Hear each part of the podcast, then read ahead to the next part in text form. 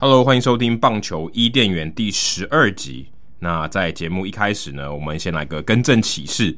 那上一集聊到 Wrigley Field 啊，有听众来信指正说，哎，我一直都念 W，就是 Wiggly 啊。其实我其实我一直都没有发现。那我们在主节目的时候也有聊到这个。那更正一下是 Wrigley 啊，是 R 的音，W R 像 Right，你写字那个 Right 啊，你就念 R 的音嘛。所以，哎，我也不知道为什么。我这十几年下来，我都念呃 Wiggly 啊，可能也没有特别去注意，也没有人也没有人跟我特别讲过这件事情。还有另外一个是 Oakland Coliseum 啊，那我之前那 Col Col Coliseum 啊，Colosseum 才对，我之前一直念错 Colosseum 那其实是意大利文，就是那个罗马竞技场。那现在这个 Ricky Henderson Field 运动家的主场，它就是像这种罗马竞技场圆形的啊。以前我们早期 Cookie Cutter。这种饼干模式的这种这种球场，那上一集我们聊到芝加哥啊，芝加哥的 Wrigley Field，Wrigley Field 啊，记得 Wrigley Field。那这一集因为白袜队当时没有在芝加哥比赛，所以我到了底特律。那其实我到了底特律以后才发现，我我这个行程排得不好啊。我当时是坐这个客运到底特律的。后来才发现，底特律其实离多伦多蛮近的，大概四个小时的车程，可能坐客运要久一点，因为可能要停。那大概也是四五个小时的车程，所以其实我应该要去多伦多的时候再去底特律啊。不过没关系，因为底特律离这个芝加哥也没有很远。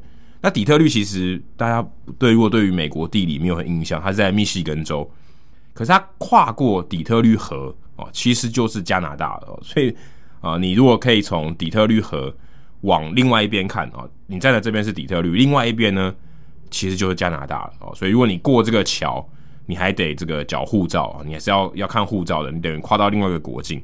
这个倒是我去那边以后我才发现的，我之前一直没有，我我之前一直不觉得多伦多有靠这么中部啊，我以为它是比较东边的，结果没有，其实它蛮靠蛮靠近这个底特律的，虽然三个小时也算蛮远的，但以美国和加拿大这种距离来讲，其实这两个城市算是蛮近的。像我之前去印第安人队看比赛的时候，在克里夫兰，其实也蛮多多伦多的球迷会开车下来看，所以其实真的没有很远。那如果给大家一个参考，如果你有机会去底特律的话，哦，其实你可以把多伦多一起包在里面，哦，其实没有很远啦，因为它沿着这个伊利湖，伊利湖就是五大湖中的其中一个湖，沿着这个伊利湖啊，一直往这个东北边开就是多伦多，大概四五个小时的车程。呃，如果你快一点，也许四个小时以内就可以到。那底特律对我来讲也是一个蛮有回忆的城市，虽然我也只去了两天一夜。那在美国驻美期间也没有再去过了，因为其实这个它也不是一个很好的观光景点啦。大家知道底特律其实治安不是很好，因为以前是汽车工业城嘛，后来比较衰败以后，这个治安就没有那么好。其实我在二零一六年去的时候，我感觉不太到治安真的非常差。但我在这个密西根的朋友说，他们说底特律其实市区啊，就是我们所谓的这个 downtown 的地方。啊，比较繁华的、比较商业区的地方，其实还 OK。那如果你过了几条街以后，可能到这个啊治安比较不好的地方，哦，那就真的很差。然后可能这个市容也完全不一样。但我当时刚好也是第一次住 Airbnb 哦，那二零一六年的时候，Airbnb 还正正非常红的时候，我那时候就第一次选择在底特律住 Airbnb。我也不知道哪根筋不对劲，可能可能当时底特律的这个旅馆的价格特别贵，因为其实在 downtown 旅馆也没有到很多。那我那时候就住 Airbnb，然后是一个独栋的，那时候还好像还跟别的这个房客一起呃共用啊这个独栋的这个透天。那第一次去啊，觉得还还还蛮新鲜的，还看完球之后还遇到这个住在同一栋的这个房客。第一次住 Airbnb 感觉还蛮新鲜的，所以我对底特律有一个特别的印象。还有另外一个印象是我当时从芝加哥坐客运到底特律，那下车的地方叫 Rosa Parks，我想说。Rosa Parks 是附近有个公园吗？后来才发现，Rosa Parks 是一个黑人女性，是当时的人权斗士，所以为了纪念她，她在呃当时她不愿意让座给白人，好，所以在公车上。后来呢，这个底特律就把这个转运站命名成 Rosa Parks Transit Center，就是转运中心。就当时在那边下车的时候想说，哎，附近真的有公园吗？哦，其实后来发现 Rosa Parks 是这个美国黑人的民权斗士。所以我后来他觉得哇，我对美国的这个历史的了解真的蛮蛮贫乏的。那讲到这个底特律的 Comerica Park，底特律老虎队的主场，那我这个人是非常喜欢这个球场。为什么？因为呃，它在这个外观上面呢，我觉得做得非常棒。有两个优点，我觉得可以跟大家提一下。第一个是呢，它在这个入口处哦，有摆了八只的老虎哦，就是老虎队嘛，放老虎很合理，而且是那种石雕的，非常典雅，很好看。然后是单色的这种石雕，然后在门口有两只非常非常巨大的，应该有应该有将近一层半到两层楼这么高哦。所以如果你跟它拍照的话，你看起来非常渺小。那在这个大门入口的地方哦，在这个呃建筑物的上面也有几只老虎。我看 Wikipedia 上面是写八只啊，但我当时没有注意到这么多。然后它的墙面上呢也会有那个老虎咬的球，所以我觉得这个整个设计非常典雅，而且很有气势，感觉你就是走进一个老虎的这个园区里面。除了这个门口的设计以外呢，我觉得这个球场有一个很贴心的地方，就是它在这个中左外野的地方，它是用栏杆围住的。哦，这个球场是往下挖的。一般大家呃可能印象中比较老式的球场或台湾的球场，很多都是平面的哦，它不是往下挖的。所以你进去以后，其实你要走楼梯上去再下去的。那在这边 Comerica Park 是往下挖的。当你站在平面的时候呢，其实你是在球场外野的最高的地方。好，所以你可以在球场的外面隔着这个栏杆看到球场里面的比赛。虽然当然有点远，而且你可能。啊，因为前面有走道，你可能会被挡住。但如果你站在球场外面的话，你是可以感受到球场里面的气氛，而且是看得到内野的观众的。所以我觉得这个设计还蛮不错的。以球场的外观来讲哦，这个设计蛮好的。刚讲到球场的外野嘛，左外野的旁边是 Ford Field，就是底特律狮啊，这个美式足球队的这个球场。所以棒球场跟美式足球队用的这个场地就在隔壁，而且在市区。当然，在市区的话，我觉得交通停车方面可能比较麻烦，可是大众运输就会比较好。而且这样的话，你可以共用停车场嘛，所以你一个停车场可以用两个地方，而且只要棒球季跟美式足球季，大部分时间都是错开的嘛，所以这个停车场的利用率就还蛮好的。我觉得这个这个是蛮值得大家这个思考的，有很多时候台湾的这个球场的规划都没有考虑到这一点。但新庄棒球场、新庄这个篮球馆是合在一起的，但是附近的交通我觉得相对起来是没有这么好。好，有点扯远了。再回来这个底特律，那这个球场里面呢，还有另外一个特色，也跟老虎园很有关。那在老虎队的这个球场里面，当然很多球场里面都会有这种呃儿童的设施，他们没有旋转木马，他们是旋转老虎，所以他们上面这个这个旋转的这个设施上面呢，它不是放木马，是放木的老虎。这也是我在其他球场没有看过的。当然有些球场会有一些儿童游乐的设施，但是把这个球队。这个吉祥物，或是我们说的队名，这个动物呢，做成这样子的，是真的从来没有看过。说精英队啊、蓝鸟队啊、红雀队啊，你不可能骑在鸟上面嘛。但巨人队也没有巨人啊，所以呃，很多时候水手队我也没有看到跟水手非常有相关的东西。好，说真的，水手啊这个职业，所以我觉得这个还蛮特别的。Comerica Park，我觉得还有一点做得很好的是，他们的这个退休的背号，他们是在这个外野的墙上。哦，这讲好像有点怪怪的。他们是一个外野的高墙上面，所以如果你看比赛，你看到底特律老虎队的比赛，你注意看它的左外野，好，它是一面很高的，它有一面很高的墙在在观众席的后面。那这个高墙上面呢，有背号哦，就是这个老虎队的退休的背号，但有一个没有啊，Ty Cup 是没有背号，所以它就只有名字。然后这个背号上面呢，它是放这个球员的雕像，所以这个雕像其实是在球场里面，大部分的球场。雕像很多，也没有到很多啦，大概有些是在球场外面，有些是在有些是在球场里面。球场外面的好处是所有人都看得到，那球场里面的话，可能就只有球迷可以看得到。但我个人是比较喜欢放在球场里面的啊，因为你你在逛球场的时候，你比较会有感觉，说在球场呃这个是设施的一部分，而且也比较好维护嘛。因为平常他如果是在外面的话，比较难维护一点。那这个雕像放在这里，然后下面配一个退休的背号，我觉得这个设计蛮赞的。而且你这个在拍的时候，你会很明显，因为它那个数字非常大，它那个背号非常大。那一般的球场，它都是呃，可能放在这个观众席，可能二层看台的那个呃围栏的下面啊，可能一个圈圈啊，或像这个 s a f i c o Field 啊、T-Mobile Park，它是一个本垒板的造型。那只有它是在一个墙面上，然后是涂在这个，就是有点像油漆，把这个背号涂在上面。但也让我想到一个问题是，它是用这个涂上去的嘛，就是油漆漆上去的。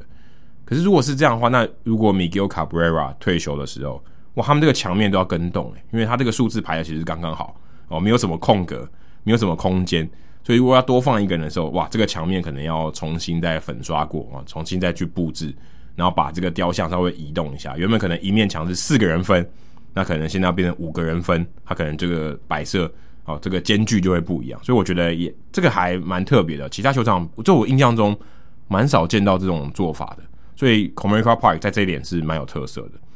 那除了这个以外，他们的外野下了蛮多功夫的哦。他们这个中外野的打者之眼 （Batter's Eye） 上面呢是一个喷水池啊，当然有喷水池的这个球场蛮多的。在上面是写 Chevrolet，就是雪佛兰啊，这个赞助商，因为大家知道这个呃底特律是汽车工业城嘛。那这个 Chevrolet 这个字旁边呢有两台车，而且这两台车呢车头是往这个 Batter's Eye 啊往下的，所以看到两台车好像俯冲。也不算俯冲，就斜斜的插在这个喷水池的上方，这是一个 Comerica Park 很大的一个特色，而且蛮有广告的效果的。大家一看哦，知道 Chevrolet 就是卖车的。当然，可能在美国每个人都知道，其他国家的球迷哦，看到哎，原来这个还有一个车在上面，还蛮特别的。而且除了这个 Chevrolet 的这个车以外呢，他们的这个局间赛跑，几乎每队都有这个局间的赛跑啊，西岸好像比较少一点。但东岸跟中部几乎都有，所以底特律老虎队的他们这个局间的赛跑合理就是就是车子啊，但车子最合理嘛，车子在跑跑去。像亚特兰大，我记得是这个工具啊，什么呃榔头啊，然后螺丝起子啊，水桶啊，这在跑来跑去，感觉有点怪。但是如果是汽车的话，哦，蛮合理的，赛车不就是汽车吗？所以其实呃，在底特律老虎队这个局间的这个赛跑哦，也是汽车。在这个球场，我觉得一个设计就比较不好的地方是。他们这个牛棚哦，是设在外野观众席的前面。有些球场像这个 Angel Stadium 也是设在前面。那这个意思就是说，如果你全垒打球啊飞得不够远，它其实会掉到牛棚里面啊，一定因为它在左外野大部分的区域前排都是牛棚，所以现场的观众是没有办法接到这个比较近的全垒打球的。那你要在比较后面，但都已经比较大号的全垒打了，所以等于说观众接到球的几率会变低。但也有好处是。它减少了这个观众干扰全垒打球的这个机会，哦，对不对？因为他手没办法伸那么长嘛。像有些球场还会前面放一个花圃啊，或是像 Wrigley Field，它前面是网子啊，所以如果你掉到这个网子的时候，球迷就算碰到也没有用，因为它一一定是全垒打的。所以像啊这种保护全垒打不要被干扰的这种设施，那在 Comerica Park 算是做的非常彻底。但好处也是说啊，几乎所有的外野的球迷都可以看到牛棚在热身啊，就不会像我之前讲那个 T-Mobile Park。它是在这个平面啊，所以你只有少部分的人可以看到，哎，现在投手谁在热身？那如果后面的人就看不到了。那如果你是在 Comerica Park，你就可以看到前面这个牛棚是客队的牛棚，还有主队的牛棚是谁在热身，还蛮不错的。我那天去刚好是看到 Rick Porcello，当时他在红袜队了，他等于回到他的老东家老虎队出赛。我那天因为红袜队的关系，其实蛮多人去看的。我还记得，嗯，那一年 Porcello 是拿到赛扬奖，二零一六年。而且那天 David Ortiz 有出赛，还打击练习的时候，哇，右外也站满了这个球迷啊，大家在等他的打击练习的全垒打球，我印象非常深刻。因为大家都知道他很会轰嘛，所以呃，提早入场的这些球迷，他们都会在那边等啊，等接这个全垒打球。那聊完了这个球场的一些硬体的设施，呃，我们来聊一下食物哦。我已经好久没有介绍食物了，对不对？那这个球场有一个很特别的食物是披萨。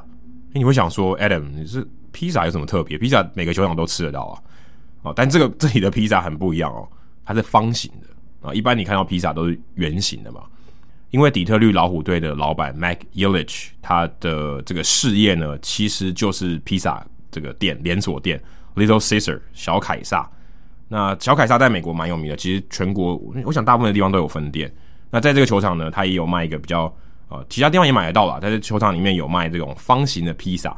就方形的，一般披萨不是圆形嘛？圆形的放在一个方形的盒子里面哦，但也好像也有圆形的盒子，但你不觉得方形的比较合理吗？因为方形的话，盒子就可以完全占满哦，就是等于你的披萨的面积完全可以占满那盒子。如果你是放一个圆形的，这个面积还比较小，感觉比较吃亏。所以你买一个方形的披萨，然后就比较感觉比较划算一点，而且在球场里面有卖，到处都有。因为他老板就是卖披萨的嘛，虽然 Mike Ilitch 他前几年过世，二零一七年过世了。你去 Comerica Park，你可以买这个 Little Caesars 小凯撒的这个披萨来缅怀他一下。而且这个这个在这个食物在球场吃，在底特律的球场吃，感觉特别有味道啊！因为 这个老板就是卖这个披萨的嘛，可以可以去试试看。聊完了食物，呃，我之前去这个球场，我记得看到一场十比一的 blowout game，所以蛮无聊的。我一开始坐在呃偏外野的最上面，后来慢慢慢慢慢慢跑到三垒侧了，这个平面的地方。哦，对，只要大家知道这个比赛就越来越少人看。那我记得比赛结束以后还有放烟火，要等一下。那我我印象很深刻的是，他这个放烟火还特别跑到本垒后方哦，就是本垒后方最高的地方去看，因为这样可以俯瞰整个球场嘛。他放烟火的地方跟我们去 Dodger Stadium 不一样，Dodger Stadium 是放在球场外面哦，这个山谷的地方。但是这个 Comerica Park 它是放在中外野，所以等于是在草皮上面直接放送烟火啊。但不能这样讲，应该说草皮上加一个平台，然后从外野这样放烟火，所以你看得到啊这个烟火喷出来的地方。我还记得我看完烟火以后，想说啊，我还要去买三角旗，因为我赛前没有去买三角旗，我到每个球场都去收集这个三角旗嘛。结果看完烟火以后，哇，这个店关了，而且我隔天就要离开底特律，我离开的时间刚好这个商店还没开，所以啊，糟糕，我就就错过了，我就没有买到这个三角旗，所以也是我第一次啊，也其实这样讲也没有也没有很长的记录嘛，嗯，十二个球场就就破功了，然后就就没有买到这个旗子。所以后来我到 eBay 上面去买一个，哦，我在现场看到 Miguel Cabrera 的旗子，我记得那一天好像他有打全垒打还是什么的，所以我就决定买 Miguel Cabrera 的旗子。哎，这也是我，我记得我当时还蛮懊悔，哎，想说才维持了十一场哦，就这个记录就中断了，所以就就没有买到，有点可惜啊。而且那时候懊悔完，想说心情没有很好，哦，就我就走回到我的这个 Airbnb，底特律晚上，而且打完大概十一点。我就一个人走回我的 Airbnb，当然没有很远，大概十五分钟到二十分钟，然后走市区，所以还好啊，就是附近都是这个旅馆啊什么的，所以也会有警卫，呃，然后看起来也灯火通明，所以当时觉得没有特别可怕，可能就跟我在奥克兰一样，觉得这个可能当时心脏特别大，也不会觉得底特律治安很差，那但是现在想起来也是有点可怕了。我第一次去底特律。然后就半夜，也没有半夜，大概十一点多的时候，一个人走回去。那现在想起来蛮可怕，可是当时觉得还好，就诶就尝试看看。呃，而且一个男生在那边，你只要这个罩子放亮一点，好像也还好。不知道有多少人去过底特律啊？对底特律的印象是什么？你有没有去过 Comerica Park 看球？如果有的话，也可以在社团在这一集的节目贴文下面留言，诶分享一下你去过底特律或 Comerica Park 的印象是什么？以上就是棒球伊甸园第十二集的内容，希望大家喜欢，也欢迎大家多多分享你去球场的一些经验。好，今天的节目就到这里，谢谢大家，拜拜。